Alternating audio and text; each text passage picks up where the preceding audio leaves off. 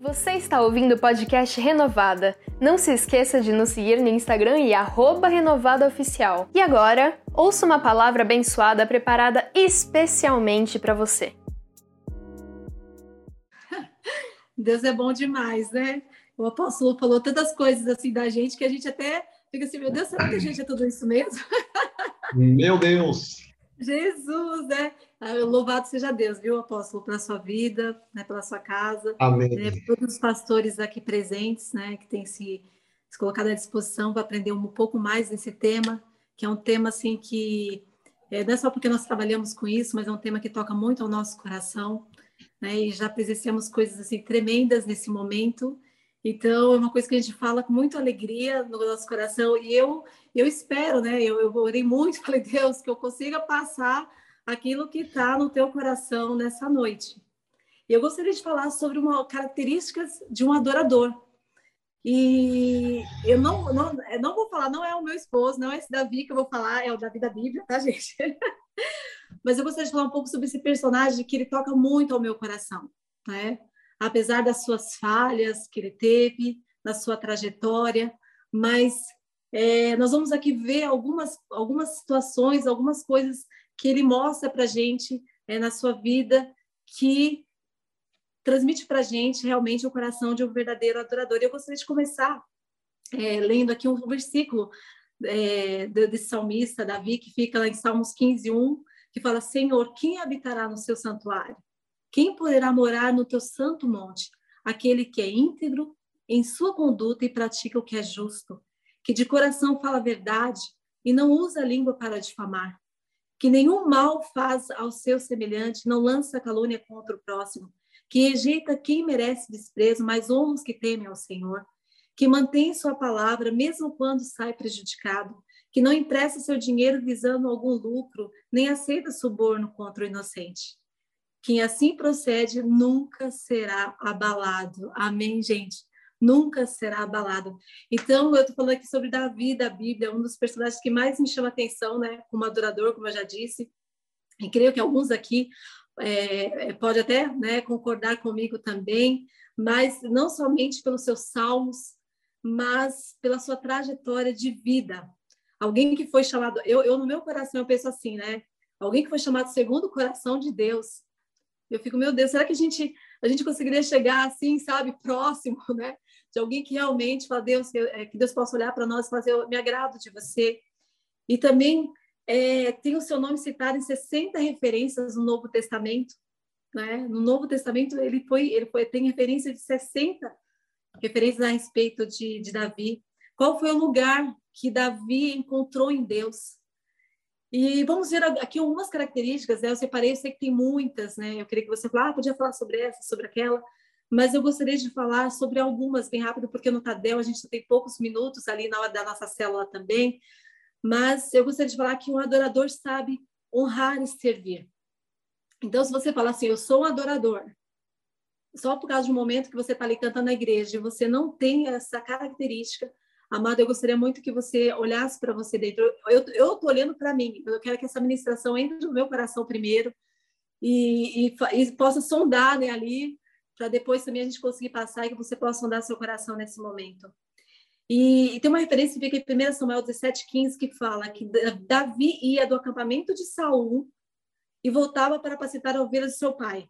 E uma outra referência também, em 1 Samuel 17, fala que ele levava, por ordem do seu pai, Gisele levou comida, né, para os seus irmãos. Aí você fala assim, ah, é normal, levou comida para os seus irmãos, né, e ele ia do acampamento de, de Saul, lá tocar lá a sua harpa, e depois voltava para apacentar as ovelhas do seu pai, mas só que antes disso, de acontecer essa situação, ele foi ungido rei de Israel.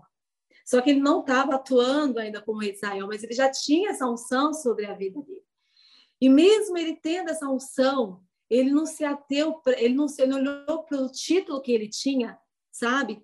E ele falou assim, ele poderia falar, não, olha, gente, agora eu sou rei de Israel, então eu não faço mais esses serviços, tá, gente? Eu não levo comida para ninguém, eu não passei, eu já passei até ovelha há muito tempo na minha vida, não vou apacentar mais ovelha, então arranja outra pessoa para fazer esse tipo de serviço. Mas não, ele tinha um coração de honra e um coração de serviço, sabe? Isso me chama atenção, porque muitas vezes, né, É, a, a gente pode receber um título e por esse título a gente achar que a gente é melhor que alguém, a gente achar que a gente não tem que fazer outro tipo de função, mesmo que seja na igreja. Então, que nós possamos sondar o nosso coração, se nós temos esse coração de servo, se nós só queremos ser servidos. E eu peço em nome de Jesus que essa, essa ministração possa entrar no nosso coração e possa fazer, fazer assim, realmente uma diferença nessa noite, em nome de Jesus. Ele poderia dizer: Eu nunca fui reconhecido na minha casa, agora é minha oportunidade, né? É minha oportunidade, sabe, de mostrar que eu estou por cima. Mas ele não, ele fez ao contrário, ele continuava servindo e honrando. Né? E quando nós vemos ali mais para frente, eu vou passar bem rápido sobre a história de Davi, nós vemos que ele, ele depois de um momento da, de que ele foi ungido, que aconteceu vários eventos na vida dele, ele começou a ser perseguido por Saul, sabe? E Saul não tentava assim, falar assim, ah, não, eu vou, eu vou dar uma surra em você, não, ele estava tentando matar mesmo Davi. E em 1 Samuel 24, 7, de 6 a 7, diz que Davi falou algo, porque os, os homens estavam com ele, deu uma ideia para ele entrar na caverna, lá e matar, né? Falou, Saul tá lá, né? Vai lá e mata ele. Só que no, em 1 Samuel 24, 6 a 7, quando ele cortou lá né, um pedaço da roupa né, de, de Saul, ele falou: O Senhor me guarde de que eu faça tal coisa ao meu Senhor. A ungida do Senhor, mesmo alguém tentando matar ele. Olha as palavras dele. Que eu estenda minha mão contra ele, pois ele é ungido do Senhor. Com essas palavras, Davi conteve o que estava no seu coração, aquele impulso, sabe? Que ele tinha. Ele tinha um, teve um controle sobre as suas emoções. E ele não se levantou contra Saul. E aí Saul se levantou da caverna e prosseguiu o seu caminho. Amém, irmão? Amados? Então, um adorador, ele jamais se levanta contra o ungido de Deus. Sabe? Por mais que você fale assim, eu tenho milhões de motivos, ah, tá, mas eu, eu creio que ninguém está tentando matar você, né? Então, olha, olha, olha o estado que Davi chegou, o ponto que Davi chegou ali, e de alguém querer matá-lo, e ele falou assim, que eu, que eu me guarde, me guarde, que eu me guarde de tal coisa de me levantar contra o ungido do Senhor. E um outro ponto que eu gostaria de falar, uma outra característica, é que um adorador tem fé. E uma, uma parte aqui na Bíblia que mostra que Davi ele teve essa demonstração de fé foi em 1 Samuel 17,37, que fala assim: O Senhor me livrou das garras do leão e das garras do urso, e me livrará também das mãos do filisteu. Amém, irmãos?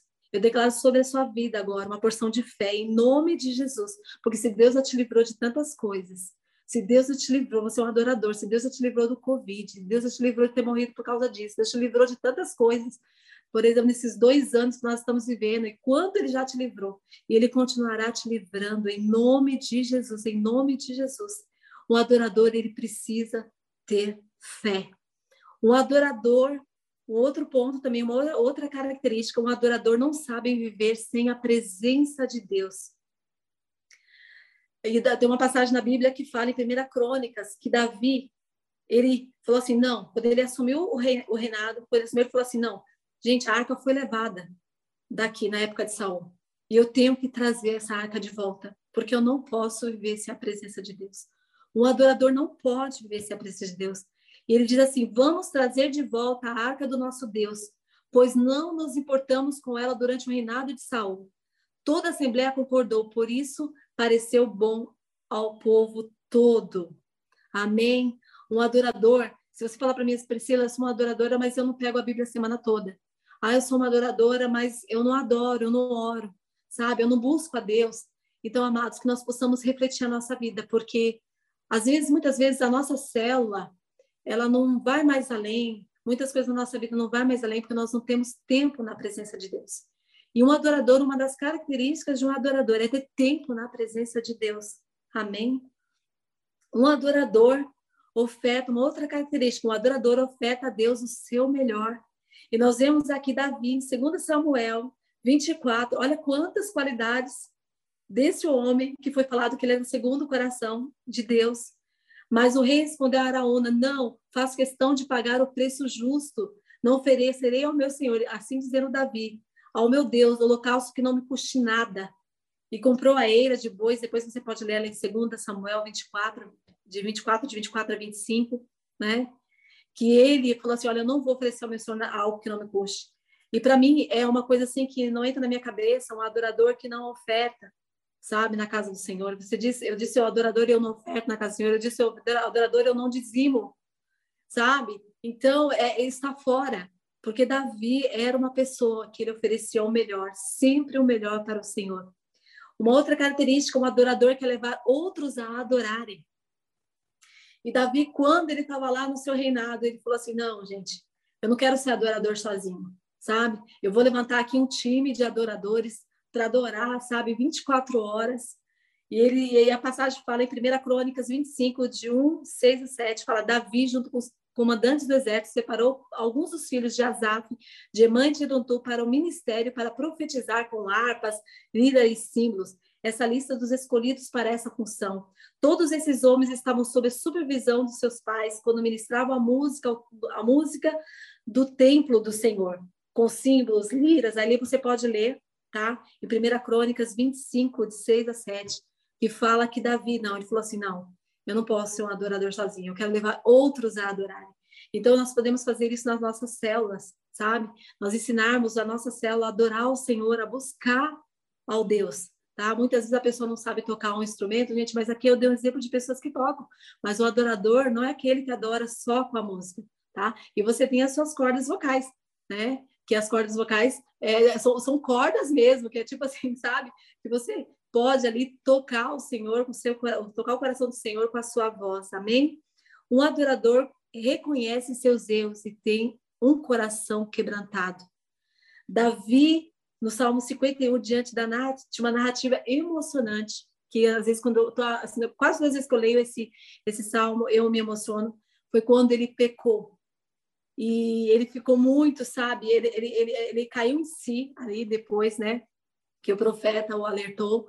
E ele escreve um salmo que fala: Tem misericórdia de mim, ó Deus. Por teu amor, por tua grande compaixão, apaga de mim as transgressões, lava-me de toda a minha culpa e purifica do meu pecado. Pois eu mesmo reconheço as minhas transgressões, o meu pecado sempre me persegue. Contra ti, contra ti, somente pequei e fiz o que tu reprovas, de modo que justo é a tua sentença e tem razão de condenar-me. Sei que sou pecador desde que nasci, sim, desde que concebeu a minha mãe.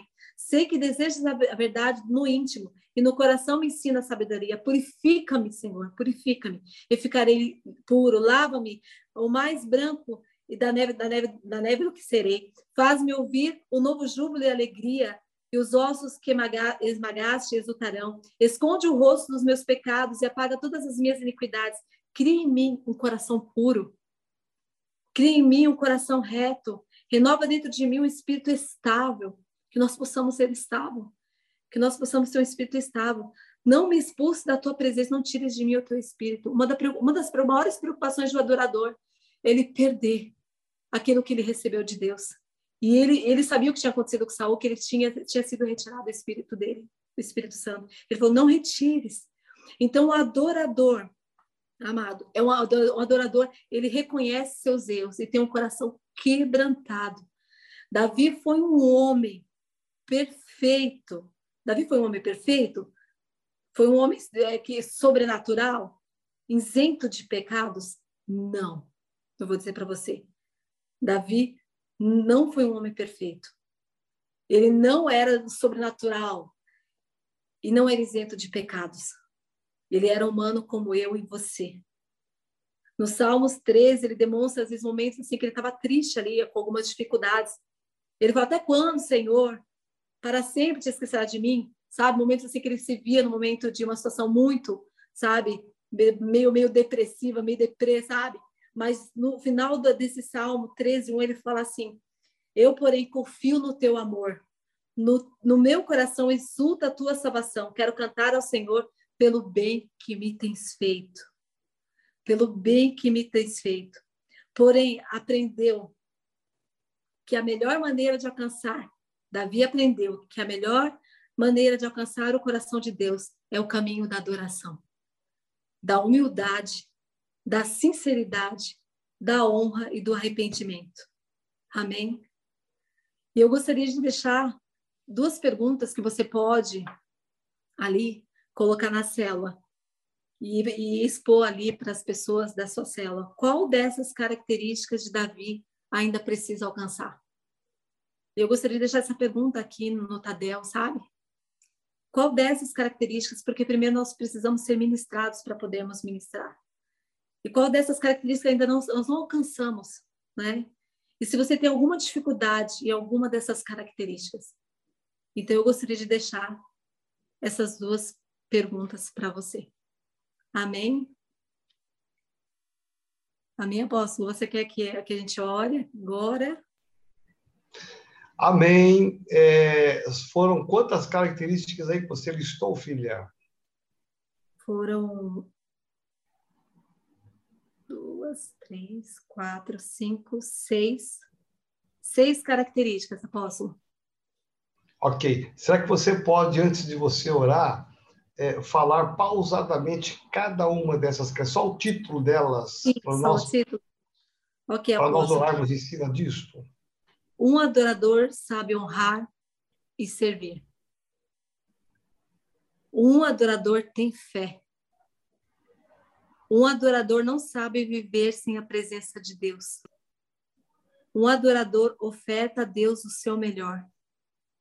Um adorador quer levar outros a adorarem. Um adorador reconhece seus erros e tem um coração quebrantado. Meu Deus. É, parabéns, viu, pela palavra, pastora Priscila. É, ouvir essas características aí, e são apenas algumas né, que você mencionou, Sim. que tem muito mais, mas é por isso que Deus, né, Jesus fala que Deus procura adoradores a procura de Deus não é por crentes, né? é por adoradores. E olha só quantas, pelo menos hoje, seis características que nós tivemos um pouco mais de clareza para nós pensarmos: é, será que Deus tem encontrado em cada um de nós um verdadeiro adorador? Será que essas marcas, essas características de Davi fazem parte da nossa história também?